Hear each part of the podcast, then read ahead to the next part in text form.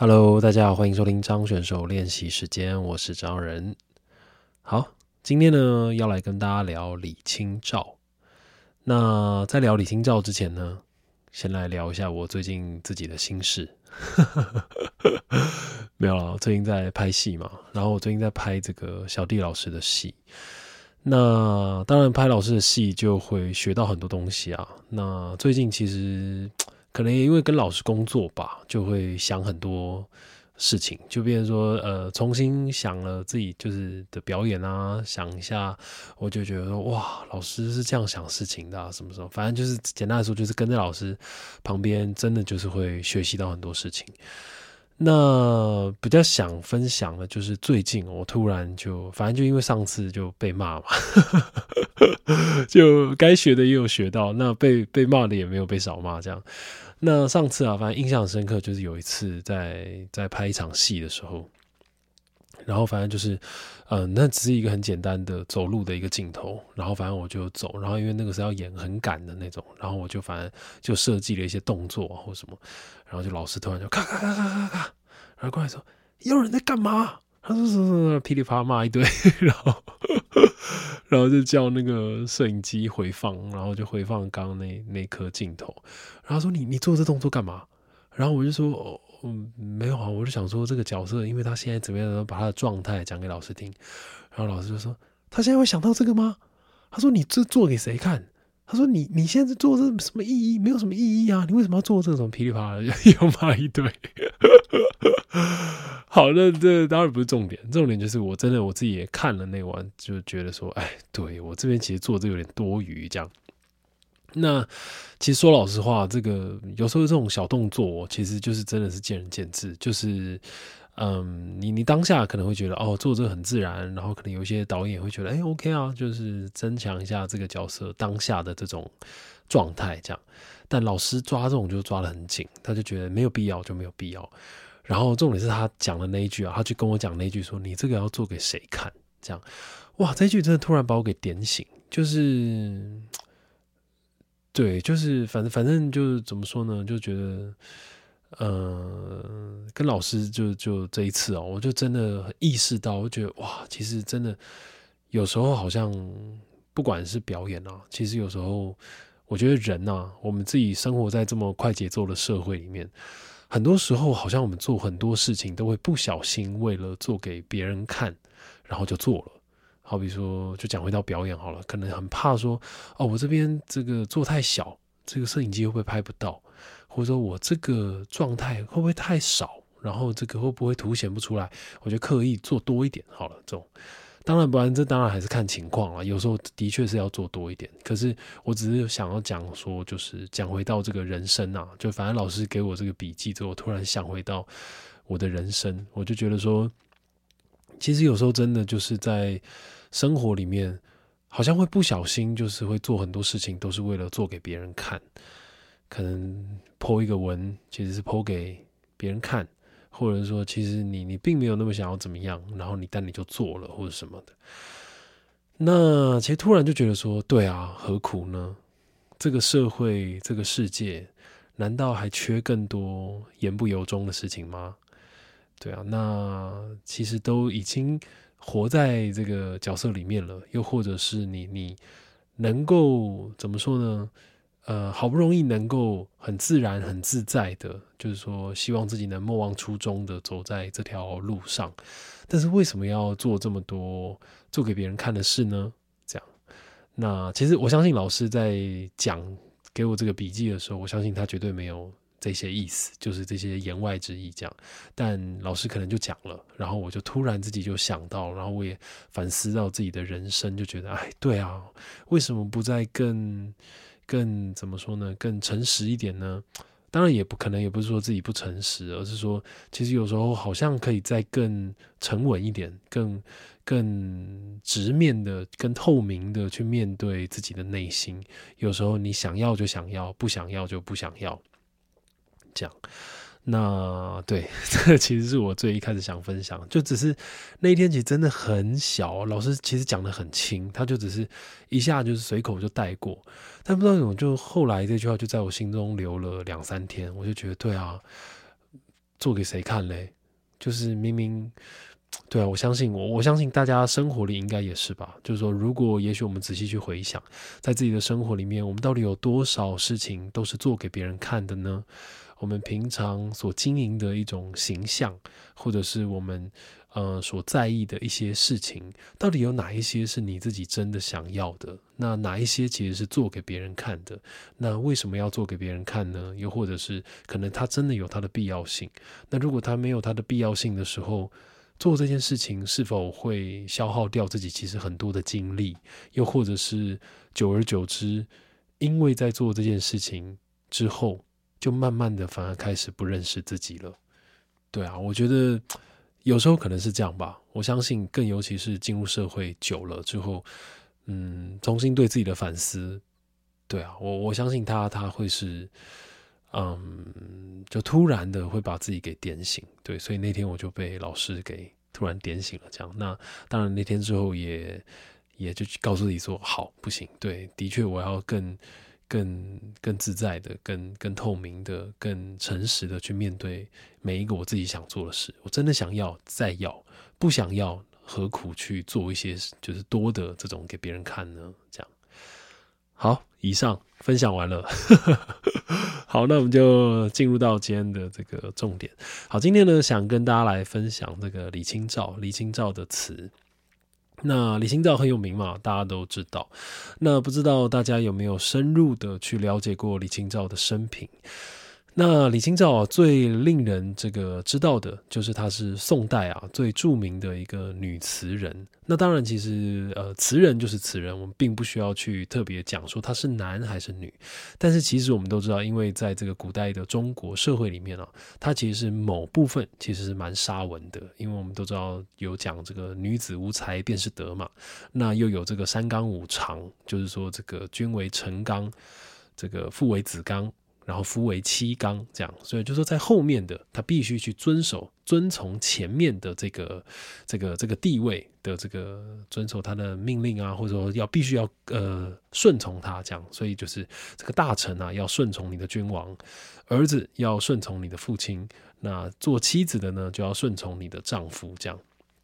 所以，其实，在这样的状态底下，我们知道，在古代的这个社会里面，女子哦，其实是很难去一展长才的。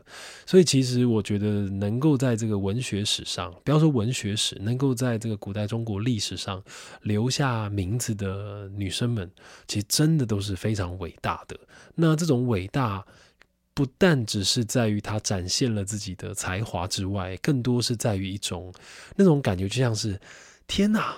那是一片荒野，或者是天哪，你走过了地狱，或者是天哪，那是一片沙漠，你是怎么走过来的？你是怎么活下来的？的这种感觉，对，所以其实，嗯，在那样子的环境里面，其实对女性哦，其实某个程度上其实是没有这么友善的。所以李清照能够在这样子的状态底下，靠着她自己的才华，然后被大家给知道，所以我觉得真的是非常非常的可贵。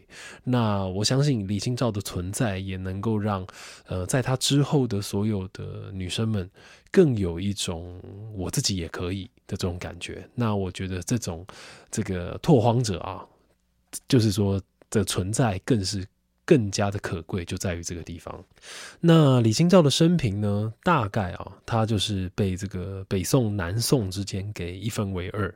那我们都知道嘛，就是我们在前几集都讲，北宋啊，他走到了这个末期之后，遭遇到了这个靖康之变，那金人啊大举入侵。那宋氏啊，这只好南渡，南渡到这个淮河以南，进入到这个杭州，就是这个汴京的部分。那临安啊，自然就被这个金人给占据了。所以这个李清照啊，原本是这个齐州人。齐州在哪里？就是在这个现在的山东济南这边。呃，这个额外一提哦，李清照跟这个辛弃疾哦，刚好都是山东人。那辛弃疾的这个名字叫做辛幼安，就是另外一个名字。所以李清照另外他叫易安居士嘛，所以这个辛弃疾跟李清照被称为这个济南二安。哎，济南吗？还是山东？反正他们都是山东人，这样。山东的两位大文豪。好，那这个李清照啊，他的这个词风啊，就是说他写字、写文字的这个词风啊，基本上就像刚刚讲，他在这个北宋南渡之后，就会有一个极大的转变，因为他的生平也跟着被改变了嘛。那他原本在这个北方啊，其实过着非常舒服的生活。那因为他跟他的丈夫赵明诚，就是他们两个这这种。恋爱史啊，其实也是非常的有名，就是说他们两个间谍情深，然后感情非常的好。那相传呢，他们两个就是不但这个门当户对，就是说家里的这个门就是门市啊，就是都差不多之外呢。那其实家里经济环境也都差不多，所以其实他们都过着还算是蛮舒服的生活。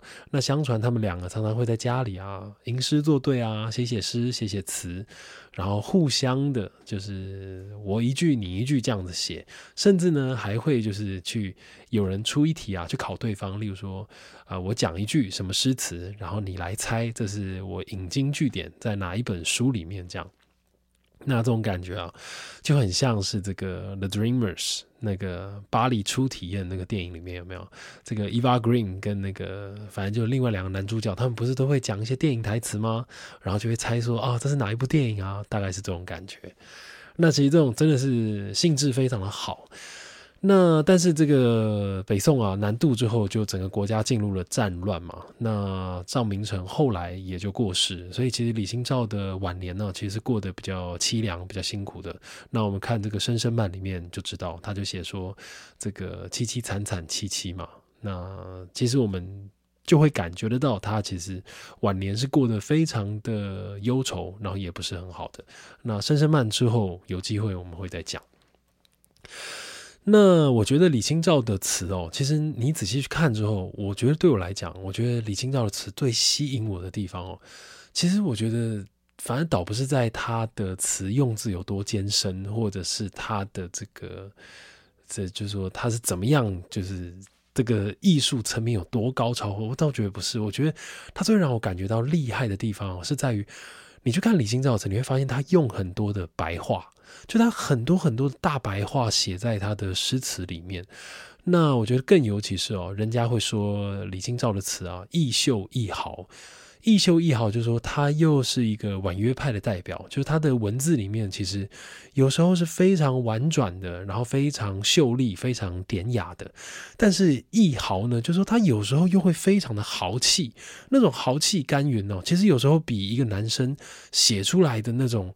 词啊，还要来的潇洒，然后还要来的这个飘片啊，台语叫飘片嘛。你看李清照曾经写过一句，他写过一句，他《夏日绝句》里面他写说：“生当作人杰，死亦为鬼雄。至今思项羽，不肯过江东。”哇，你看最后那句“不肯过江东”，你看他走到了这个乌江旁边啊，想到了当年的项羽。哇！你看项羽这个愧对江东父老，然后这个李易安呢，他走到了乌江旁边的时候，想到了他现在身处的这种战乱的环境，然后就写下了这个夏日绝句。哇！你知道那种豪放的那个气魄啊，我觉得就跟我不知道我当时念到这个汪精卫啊，他就要去刺杀这个清朝的摄政王载沣。然后，但是因为失败了，那失败之后被抓，他就要被杀头了嘛。但是其实汪精卫就完全的不怕，然后他就写下了一句，就是就是意思就是说，要杀就杀吧，反正我就是命一条。然后为为了整个革命的事业，这样他就写下一句“引刀成一块，不负少年头”。哇！我真的当时也是一读到，整个鸡皮疙瘩都起来。你知道，我觉得有时候在这种这个这个文章里面啊，不，这个诗词里面，你突然用了一个。大大的否定句，而且是那种白话的否定句，就是告诉你说，一般都是很，就说一般的诗词都是叙述嘛，就说怎么样怎么样，我要怎么样，我怎么样，我怎么样。但突然给你来一个我不要怎么样，或是不怎么样，不怎么样的时候，你知道他会突然好像一种掷地有声，你知道吗？那个文字丢下去，然后它会弹起来的感觉。你看这种不负，就是引刀成一块，不负少年头，要砍就砍吧。反正就是说，我也不会辜负我这个年轻气盛、年少轻狂的这种革命情感。这样，哇！你看那个眼中真的是 熊熊巨火。我觉得，那就像李清照写的这个词一样，他说：“这个至今思项羽，不肯过江东。”你知道他那个“至今思项羽不肯过江东”，也就像他讲他自己心中对于战乱的那种感觉。对，所以我觉得李清照被人家说是这个异秀异豪，就是在这边。对，所以我觉得李清照他的这个词里面哦，不但充斥了许多，他他可以很巧妙的把他的这个。心境啊，转化成这种文字之外，那其实你去看，它有很多的这种意象，它都使用的非常好。那它不但使用的好之外呢，它也不会去咬文嚼字，去用一些非常艰深的词汇。即便会，即便是呢，就说他就算用了一些很艰深的词汇，他常常会在结语啊，哇，就塞给你一个大白话。你前面可能还在斟酌，还在猜想，哎。这一句是什么意思啊？那一句的引经据典是什么？但最后啊，就给你来一个什么什么什么什么什么好，什么什么，等下会讲好。那所以这种大白话就会突然把你给扣醒，你知道吗？那种扣醒就是说，呃，我们人家说这个外行看热闹，内行看门道嘛。那通常比较艰深的这种文学啊，可能就是内行在看门道看的。那我们这种比较外行的门道看不懂呢，还在斟酌这个门道该怎么去了解的时候，他突然最后一句就给你一个让你可以看热闹的句法，什么什么什么什么什么这样。好，好，现在我就要来讲到底是什么。好，今天呢，想跟大家分享的是这个李清照写的《一剪梅》。那《一剪梅》这一句啊，《一剪梅》这一首词非常的有名。那最有名的就是最后一句。就是此情无计可消除，才下眉头，却上心头。你看哇，这一句也是一句大白话，写的非常好。那这句词呢，是李清照送给她的丈夫赵明诚所写的。那在这个尹世珍啊，他在这个《琅环记》里面，他有说：“易安结离未久，明诚即复机远游。易安殊不忍别，觅锦帕。”书一剪梅词以送之，好，意思就是说呢，这个李易安啊，李清照跟赵明诚才其实才刚结婚没有多久，但赵明诚因为工作，然后就要出门远行了。那李清照非常难过，然后也没有办法，就是就是书不忍别啊，非常难过的要送别了，只好他找了一条这个手帕，然后就写下一剪梅送给赵明诚。那这个真的写的很好，这阙这一阙词好。那我先简单的把这阙词念一遍，然后我们再来再来讲这个东西。一剪梅，红藕香残玉簟秋。轻解罗裳，独上兰舟。云中谁寄锦书来？雁字回时，月满西楼。花自飘零，水自流，一种相思，两处闲愁。此情无计可消除，才下眉头，却上心头。好。那这句词哦，其实我觉得它很怎么说呢？它其实也是非常典型的，就是说从外然后写到内，从远远的地方远远看眼睛看出去的这个风景啊，然后慢慢写到李清照自己的内心。好，那我们一句一句来看。他说：“这个红藕香残玉簟秋。”红藕啊，红藕就是藕啊，就是荷花的意思。红藕香残，红藕就是红色的荷花。其实，在这个香气啊，已经慢慢的消失了。玉簟秋，玉簟啊，玉簟是什么东西？玉簟其实是在指凉席的意思。簟啊，簟是一个竹子。簟这个字哦，它像就是它上面一个竹，然后下面一个，哎，这是什么字？一个。一个琴啊，那个字好像是念琴。好，反正玉垫啊，其实它就是一种用竹子做的凉席。那垫这种竹子啊，它是叫做奇竹。那这种竹子啊，现在在这个湖北这边。那它这个竹子非常特别的地方就是哦，他说，呃，这个一般啊，竹子它就是普通的竹子嘛，但是用奇竹做的竹子啊，这个记载啊，就写说大奇竹贵在做垫。色泽晶莹，有如琉璃；美玉柔软如锦，折叠如布。哦，你要听起来说，用奇竹做的这个凉席啊，就像布一样的柔软，然后是非常非常舒服的。所以这边李清照说的这个玉殿秋啊，意思就是说啊，我躺在这个玉殿上面，就是这个像玉一样柔滑的这个竹席上面，都可以感觉到秋天已经来了。那你看它前面这三个意象都是在讲秋天已经到来，就是夏天的荷花的香味啊，已经慢慢的消失了。然后我在这个凉席上面，就马上就可以感觉到这种秋天的凉意。那他下来又说。轻解罗裳，独上兰舟。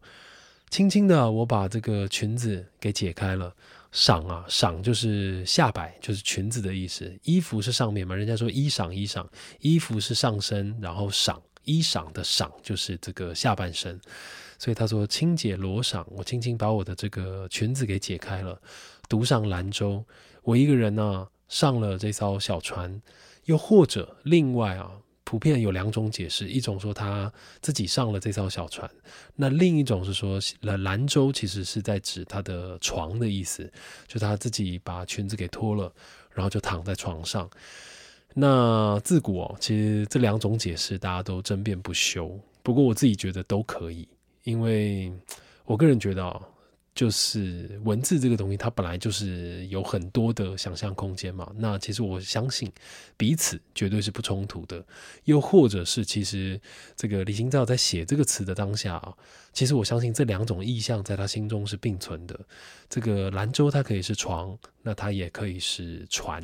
那他接下来所写的这些，就说他看出去的世界，它可以是在床上。那他也可以是在这个小船上面，然后飘在他的这是一一个湖上面这样。那其实我觉得那都是不冲突的，只要你觉得怎么想象能够打开你的想象空间，其实我觉得你怎么去看这个词都是可以的。好，对，所以他说：“清洁罗裳，独上兰舟。云中谁寄锦书来？雁字回时，月满西楼。”在云里面啊，谁会寄这个家书给我呢？其实他当然就是遥指远在这个天边的赵明诚。他说：“这个我的先生啊，我的老公，他什么时候会把就是他的家书会写一封信来给我呢？”雁字回时，月满西楼。在这个古时候，其实有时候诗人呐会把自己的思念之情寄托在这个大自然的万物之上。我们之前不是有讲吗？欧阳修曾经说过啊，他说这个。这个人生自是有情痴，此恨不关风与月。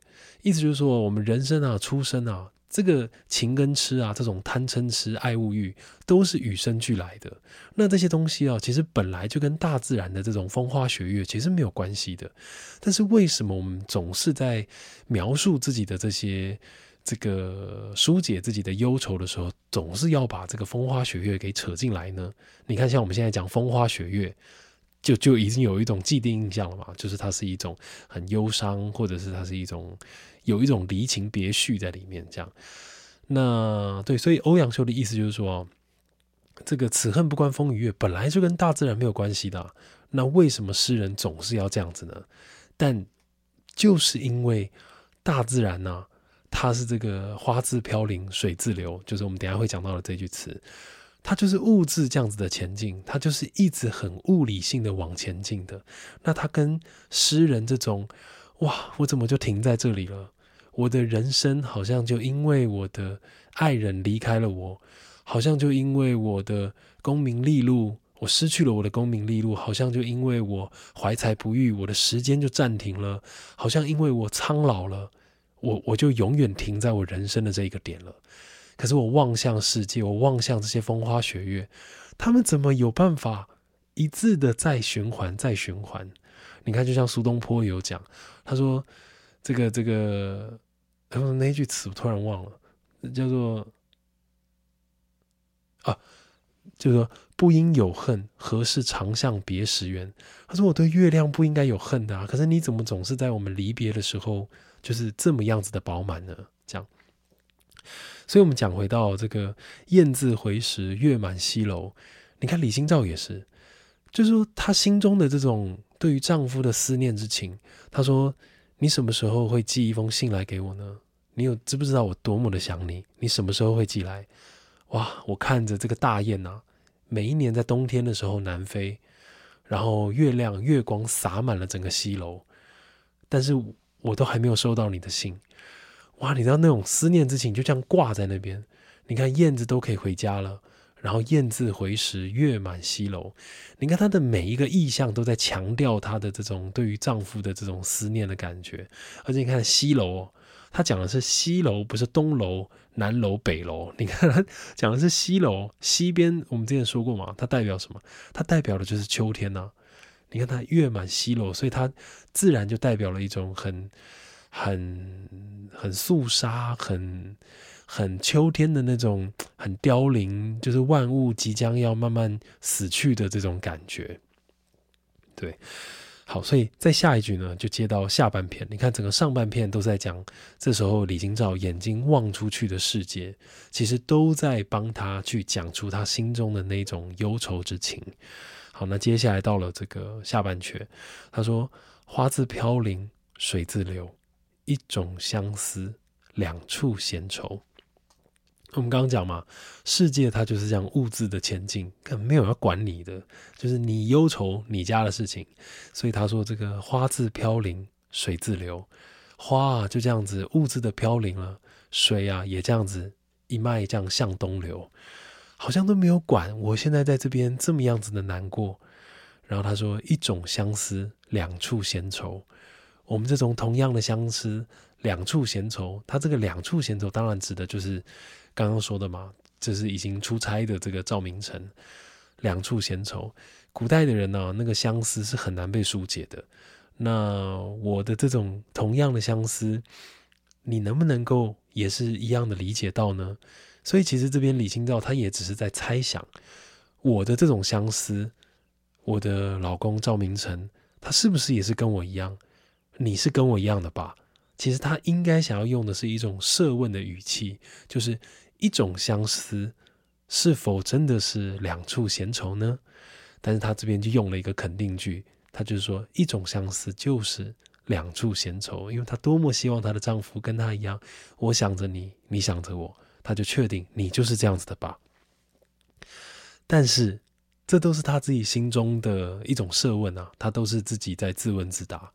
所以最后啊，他就给出了一个结论。他说什么呢？他就说：“他说哇，此情无计可消除，才下眉头，却上心头。”他就说啊，我在这边想啊想啊，我看出去的世界啊，我自己心中啊，千回百转，怎么样都不会有答案的。那怎么办呢？没怎么办？他就说：“此情无计可消除，没有办法，真的没有办法了，因为我。”才下眉头，却上心头。哇，你看最后这八个字写的真的很好诶。他说：“这个才下眉头，却上心头。”他不但对仗之外啊，然后然后他还有了一种很强大的一种动态感，把他的这种很静态的那种思念之情啊，然后就很有画面的，你知道，呈现在我们面前。你知道他讲完，我相信大家的心中都都有那个画面嘛，就是才下眉头，却上心头。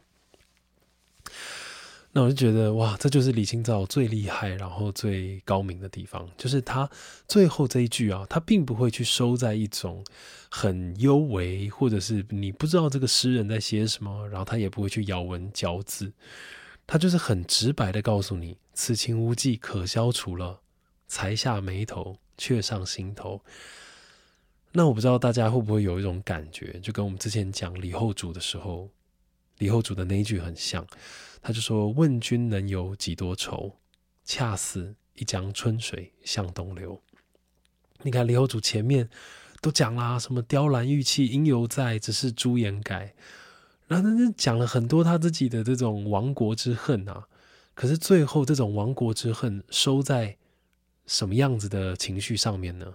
他其实并没有把他那种进入到一种钻牛角尖的状态里，他就直接也是很白话的。就直接问你了，他就说：“问君能有几多愁？你知道忧愁是什么吗？你觉得你能有多忧愁？我告诉你，忧愁是什么？就像是我面前的这江春水，缓缓的往东边升，太阳升起的地方流去。哇，你看这这两句，真的就是怎么写出来的？我就是仔细的去回想，我就觉得哇，几千年前的的人呐。”我觉得可能也就是因为那种相思、那种思念啊，没有办法像我们现在这么容易就被疏解掉了，所以他才有办法化作那个文字里面，然后变成一种哇这么优美的意象，这样。那其实我那个有听这个刘少雄老师哦，他就在讲这阙词的时候，我觉得他在讲了一个，就是很很有趣的一个举例就让我印象很深刻。他就说，他说他就猜想，他就觉得说李清照最后这八个字哦，才下眉头，却上心头。他说就像一个电影的慢镜头一样。那刘少雄老师就问啊，他就说，他说他不知道在现在。放眼望去的所有的演员里面，有没有人能够去诠释出最后这一句“此情无计可消除，才下眉头，却上心头”？对啊，哇！你看，仔细想，哎，这很难演呢。你要怎么样去演出“才下眉头，却上心头”？其实真的很困难，因为那个东西是非常幽微的。它虽然是一句白话，可是。哇，那个时候老师一讲，我也觉得哇，对啊，要是我，我要怎么演？你你要怎么样去？哇哇，真的好难哦！好，大家可以想一下，如果如果是你，你要怎么去演出“才下眉头，却上心头”？哦，哇，这真的是一个很很困难的一个演技考验。好，那好。所以啊，我觉得就是总归到这句这阙词啊，就是李清照她把她丈对于丈夫赵明诚的这种思念哦，就是他又白话，但是又有一种很很清楚的意象写在这个一剪梅里面，就是把他的那个思念呢画在这个文字里，我觉得是写的非常好，然后也非常高明的。所以其实这阙词在宋朝的时候就非常的有名，那也就非常广受大家的这个推崇。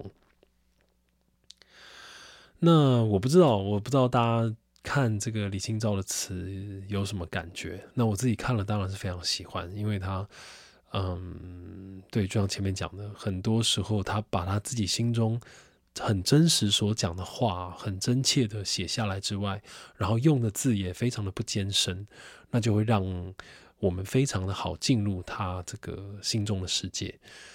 那之后啊，应该也会再介绍。蛮多首李清照的词，那今天呢就介绍这首《一剪梅》。我常在想，就是这种很多的这种作家啊，不管像张爱玲啊、林徽因啊，或者是李清照，其实都给我同样一种感觉，就是有一种桀骜不驯的那种潇洒，跟有一种傲骨在身上。哇，我非常喜欢这种这种感觉，因为我觉得这种就跟我们最前面，我刚刚最前面讲的，就是很。很直面的、很透明的去面对自己，有很大的关系。因为我觉得这些这些诗人啊，这些词人，他们都很诚实的，而且很勇敢的、很潇洒的去面对人生的挫折，以及面对自己的这种状态。那我就对啊，非常的喜欢。好，那最后呢，这个我就突然想到，我刚刚不是说这个才下眉头，却上心头吗？我的感觉哦，就很像这个宋冬野，他在《董小姐》里面就唱了一句，他就说：“董小姐，我也是个复杂的动物，嘴上一句带过，心里却一直重复。”哇！我刚刚突然想，我觉得这一句应该是，就是我现在突然临时想到最好去诠释这个“才下眉头，却上心头”的一句话吧，就是嘴上一句带过。心里却一直重复，嗯，好，那今天节目就到这边啦。这是张选手练习时间，我是招人，那我们就下次见啦。